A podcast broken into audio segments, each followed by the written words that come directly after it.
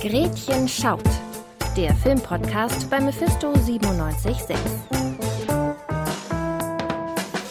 Hallo und herzlich willkommen zu einer neuen Folge von Gretchen schaut. Wir haben zwei wunderbare Filme mitgebracht. Wir, das bin ich, Tim Puls und mein Kollege Nils, der hier neben mir sitzt. Hallo, Hallo. Nils.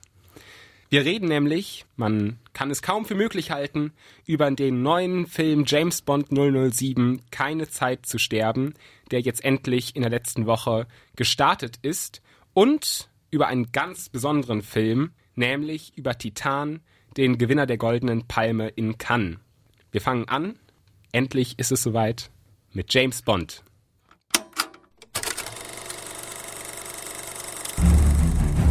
Die Welt rüstet schneller auf, als wir reagieren können. Wo ist 007? Raus aus dem MI6.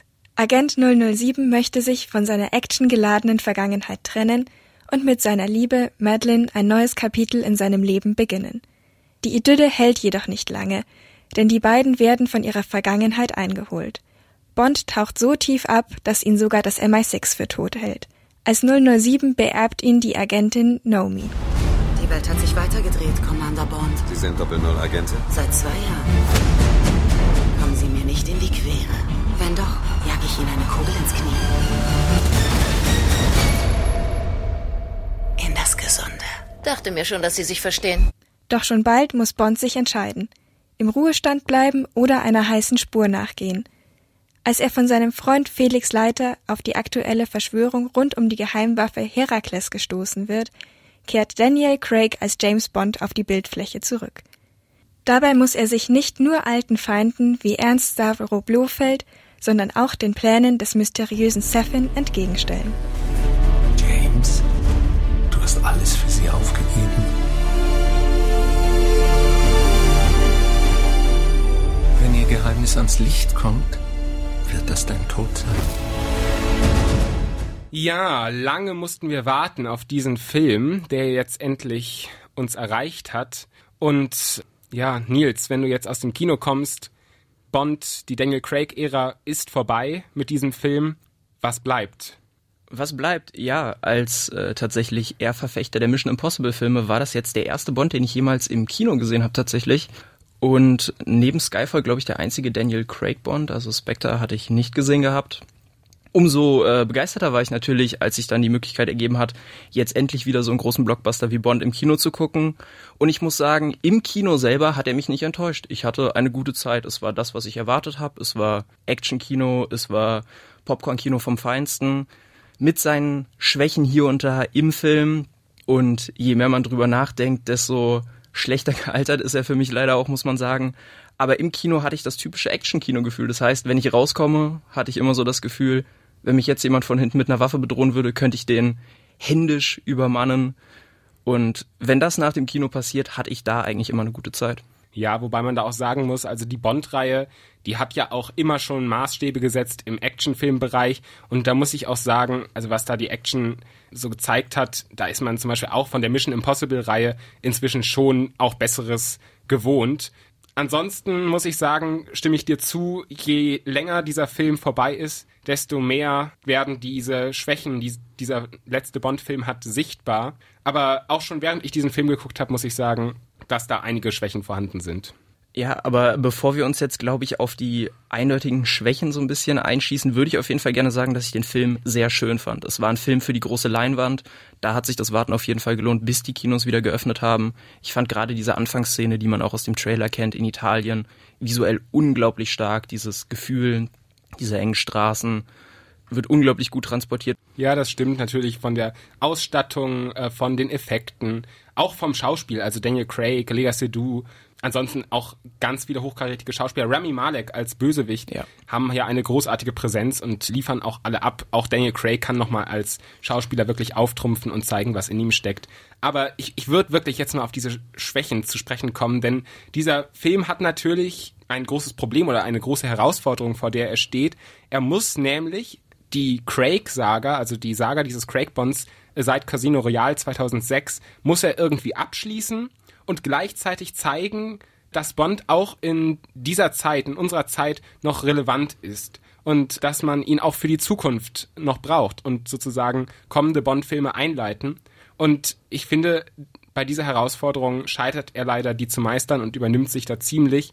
Und das fängt einfach damit an, dass hier ein Zusammenhang dieser Daniel Craig Bond-Filme behauptet wird, wo wir so sehen sollen, ja, die sind alle miteinander verbunden und es gibt da diese Zusammenhänge und Bond ist so eine tiefe Figur mit so krassen Traumata und das ist, finde ich, alles Behauptung, denn diese Filme, die jetzt innerhalb vieler Jahre entstanden sind, die funktionieren für mich nicht als eine chronologische Abfolge, sondern sind für mich auch immer eigentlich mehr als Einzelwerke zu genießen oder auch nicht zu genießen. Ja, da war halt gerade der Punkt, als jemand, der Spectre davor jetzt nicht gesehen hat und mit Charakteren wie Blofeld, Logan Ash, also alte Bekannte der Bond-Filme unter Craig, wurden hier aufgegriffen, hier wurden wieder viele Plotstränge aufgemacht und leider wurde keiner davon so wirklich erklärt, gut in den Kontext gerückt und dann auch zu Ende geführt. Also es war im größten Teil einfach sehr enttäuschend. Man hatte das Gefühl, man möchte hier nochmal zeigen, Christoph Walz, man möchte hier nochmal zeigen, man hatte all diese Schurken, aber das führt letztendlich einfach ins Nichts und das ist schade, denn schon während dem Film wird relativ schnell klar, zumindest für mich, der jetzt ohne großes Vorwissen, aber ich glaube auch generell klang bei dir jetzt nicht anders als jemand, der die Filme auch gesehen hat, dass ich inhaltlich nicht mitgekommen bin. Also, was sind die Motivationen der Bösewichte? Warum sind die Personen da, wo sie sind? Was wollen sie? Das ist einfach, das wird zu schnell probiert abzuarbeiten und ist dabei irgendwie bedeutungsvoll angehaucht, ohne es dann im Endeffekt wirklich zu sein. Genau, und für mich ist da ein großes Problem, dass dieser Film selber wirklich nicht weiß, was er sein will. Er hat keine Identität und auch wenn viele ja Spectre zum Beispiel kritisieren, muss ich immer noch dem Film zugutehalten, dass er ein auch wirklich gesellschaftlich relevantes Kernthema, nämlich das der Überwachung und wie legitim es ist, die Bürgerinnen und Bürger zu überwachen als Geheimdienst, dass er das noch im Zentrum stehen hat. Und hier im neuen Bond-Film hat man überhaupt kein gesellschaftliche, keine gesellschaftliche Frage, die irgendwie dem Film eine Relevanz gibt. Nein, man beschränkt sich hier auf die Figur Bond, auf das Individuum, auf den Charakter, entwirft dann noch darum irgendwie so eine Liebesgeschichte, ein Familienkitsch mit unfassbarem Pathos aufgeladen. Und das finde ich dann einfach auch nur noch langweilig. Es wird alles nur behauptet und James Bond ist ja auch keine Figur, die man verstehen will. James nee, Bond, es ist einfach. Es ist schnelle Autos, schöne Frauen, ein Martini hier und da. So, das ist Bond. Ja, genau. Und da wird versucht, das irgendwie sichtbar zu machen, dass es ja eigentlich äh, problematisch ist, so eine Figur zu haben und das wird dann alles so entzaubert und alle Geheimnisse werden gelüftet. Es macht überhaupt keinen Spaß mehr, diesem Bond zuzugucken, der sich da durch diesen Film lamentiert. Das finde ich einfach nur noch schade. Also und ich muss sagen, Spaß gemacht hat es mir schon. Gerade dieser sichtlich gealterte Daniel Craig hatte hier und da, fand ich, seine Momente. Es hatte seine Stärken so ein bisschen. Ich bin aber auch generell ein Fan von so alt gewordenen Superhelden, auch schon in Logan gewesen und sowas. Und gerade da würde ich dann auch vielleicht diesen neuen Charakter, der auch im Trailer angeteasert wird, als neue Doppel-Null-Agentin aufmachen wollen. Und ja. da so die Frage, das war für mich ein Charakter, der noch weniger Substanz bekommen hat. Also man teasert schon an, okay, wir haben jetzt vielleicht eine weibliche Bond, eine weibliche Doppel-Null-Agentin, die ihn ersetzen soll. Und die bekommt wirklich gar keine Screentime. Also vom Drehbuch her ist es irgendwie ein sehr unzureichend ausgeführter Charakter. Ja, man versucht da jetzt auch, weil James Bond eben dieses problematische Verhältnis Frauen gegenüber hat, ja. neue Frauenfiguren, starke Frauenfiguren zu etablieren, aber die haben überhaupt keine Tiefe und auch, also das größte der Gefühle, was man da an einer Frau an emotionaler Tiefe zuerkennt, ist dann eben Lea Seydoux, die dann auf einmal ein Kind hat. Und dieses Kind ist jetzt alles, was sie beschützen muss. Also ich finde, da sind wir auch, was Frauenfiguren betrifft, zum Beispiel bei Titan, zu dem wir gleich noch kommen, äh, viel weiter und da muss man eigentlich andere Maßstäbe inzwischen erwarten.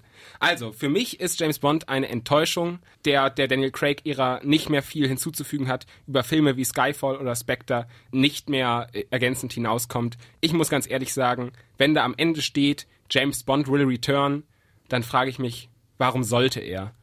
Ich bin schon gespannt, wer die Nachfolge von Daniel Craig antreten wird. Das auf jeden Fall. Und ich würde sagen, geht auf jeden Fall ins Kino, wenn ihr großes Popcorn-Blockbuster-Kino mögt, aber leider nicht zu große Hoffnung haben. Ganz entgegengesetzt zu Blockbuster-Kino besprechen wir jetzt einen Film, der klein ist, aber trotzdem einiges in sich hat. Es geht um Titan.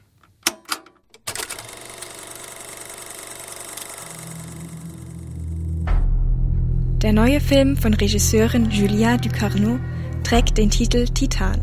Denn aus Titan ist die Prothese, die Alexia seit einem Autounfall im Schädel trägt. Seitdem spürt sie eine außergewöhnliche Verbindung zu Fahrzeugen mit Verbrennungsmotor. Vincent arbeitet als Feuerwehrhauptmann. Er ist ein gebrochener Mensch, seit sein Sohn vor zehn Jahren verschwunden ist. Auch sein Körper ist nicht mehr das, was er mal war. Als er von der Polizei zu einer Gegenüberstellung gebeten wird, erscheint das entstellte Gesicht seines Sohnes vor ihm. Die Familie ist wieder vereint. Wer jetzt das Gefühl hat, nichts verstanden zu haben, muss nicht verzweifeln, denn über Titan weiß man im Voraus am besten so wenig wie möglich. Ja, wir waren ja zusammen in der Mitternachtsvorführung von Titan und hatten da eine aufregende Zeit, möchte ich sagen, oder? Ja, also man muss auf jeden Fall sagen, dieser Film ist heftig, dieser Film ist sehr brutal und wir haben selber erfahren, was für eine Wirkung dieser Film teilweise auf Zuschauer hatte. Während der Vorführung sind mehrere Personen weggetreten, in Ohnmacht gefallen. Also es klingt jetzt vielleicht drastisch, aber es ist tatsächlich passiert. Ob man das jetzt auf den Film zurückzuführen kann, äh, weiß ich nicht, aber es klingt auf jeden Fall cool. Ich kann auf jeden Fall sagen, neben mir saßen ein paar Leute und die hatten einen Großteil des Films tatsächlich die Hände vor den Augen. Also es ist definitiv nicht ein Film für jedermann, nicht für leichte Gemüter. Ganz im Gegenteil, zu Bond sollte man sich dabei überlegen, ob man sich dabei Popcorn in Unmengen reinschaufeln möchte, weil das könnte einem potenziell wieder hochkommen. Ja, aber ähm, ich habe es ganz gut ausgehalten in diesem Film, muss ich sagen. Ich auch. Mehr noch, also für mich ist Titan tatsächlich der bisher beste Film des Jahres. Er hat mich vollkommen weggehauen. Ich finde, es ist eine komplett neue, bisher unbekannte ästhetische Erfahrung. Er hat eine visuelle Kraft, die einen in den Bann zieht, die einen mitreißt. Und darüber hinaus hat er eine aktuelle Botschaft mit Charakteren, die, finde ich, genau die Identitätsfragen, die viele Menschen in unserer Zeit beschäftigen, der auf diese Themen irgendwie eine sehr rührende und einen bewegenden Kommentar gibt. Und mich hat Titan komplett überwältigt und ich bin immer noch sehr euphorisch, aber es ist trotzdem die Frage, wie kann man da am besten drüber sprechen? Denn es ist einfach schwer, die richtigen Worte dafür zu finden. Ja, ich überlege gerade auch, wie ich sage, denn ich finde die Formulierung, ich hatte viel Spaß im Kino, trifft es hier nicht ganz. Ich glaube, die beste Formulierung, die du dafür hattest, war dieser Aspekt der visuellen Kraft. Man ist gebannt zu sagen, es ist, als würde man bei einem Unfall nicht weggucken können, trifft in vielerlei Hinsicht auf diesen Film ja auch mehr als einmal irgendwie zu, wenn man bedenkt, was da alles passiert, diese ganzen drastischen Bilder, die man natürlich aushalten können muss und auch können will, wenn das das ist, was man von Kino möchte. Ich hatte auf jeden Fall auch eine sehr bewegende Zeit in dem Film. Mich hat dieser Film auch deutlich emotional bewegter zurückgelassen als jetzt beispielsweise der Bond-Film. Es ist ein Film, über den kann man viel nachdenken. Er macht emotional viel mit einem oder bietet Reflexionsfläche, wie man ihn sieht.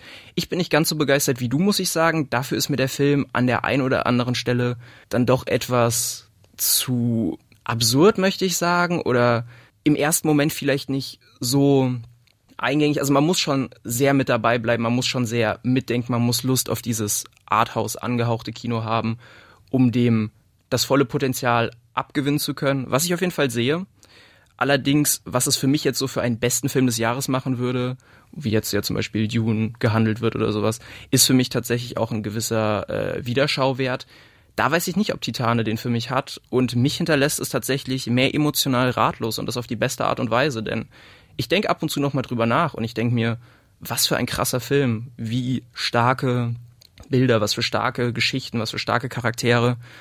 Gleichzeitig kann ich es aber für mich nicht so ganz verorten. Und ich finde, das ist auch okay, wenn das ein Film kann. Das muss man dann auch aushalten können. Genau, und man muss dazu auch sagen, dieser Film spaltet ja sehr die Gemüter. Also die einen loben ihn, so wie ich, überschwänglich. Die anderen können ihn überhaupt nicht aushalten, finden ihn abscheulich, widerlich ich habe auch schon gehört, einige finden, das ist der schlechteste Film des Jahres, aber für mich ist das tatsächlich auch ein Qualitätsmerkmal. Denn das ist, was große Kunst kann, dass es einen nicht kalt lässt, dass man sich dem aussetzen muss und dann im Innersten so bewegt wird, dass man entweder kompletten Abscheu empfindet oder komplette Faszination. Und diese Extreme provoziert dieser Film und das macht ihn, finde ich, auch so großartig. Und damit ist ja so ein bisschen das Gegenstück zu Bond, ein Film, der eigentlich für die breite Masse gemacht ist, der nicht anecken soll, der gute Laune, eine gute Zeit macht Und hier ein Film, der die Gemüter spalten soll, der zeigt, was Film kann, was Film können kann, wenn man ihn lässt. Und deswegen bereue ich es auf keinen Fall, diese beiden Filme gesehen zu haben. Ja, und man merkt es vielleicht auch schon, dass wir jetzt gar nicht inhaltlich auf Details des Films eingehen, weil es einfach so ein spezieller Film ist, dass man ihn eigentlich nur selber im Kino erleben sollte und am besten so wenig wie möglich vorher darüber weiß.